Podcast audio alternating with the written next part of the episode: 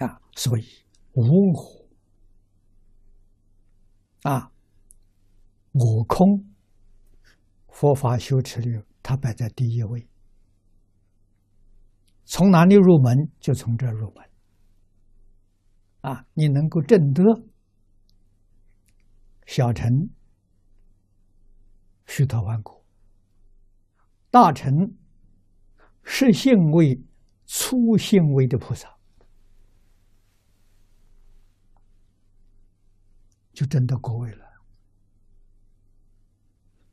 大乘粗心，小乘粗果，这是圣人。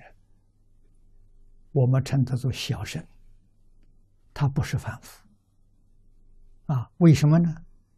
他虽然没有出六道轮回，他们决定不堕三恶道，也不会变成修罗罗刹。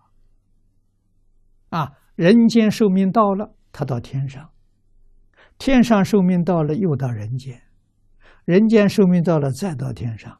天上人间，其次往返，他就超越六道轮回了。啊，正阿罗汉果，他往生到四圣法界的声闻法界。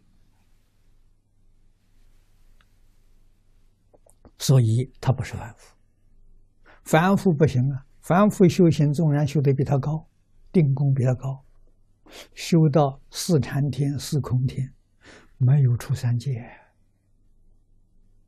出不了三界。这些人很厉害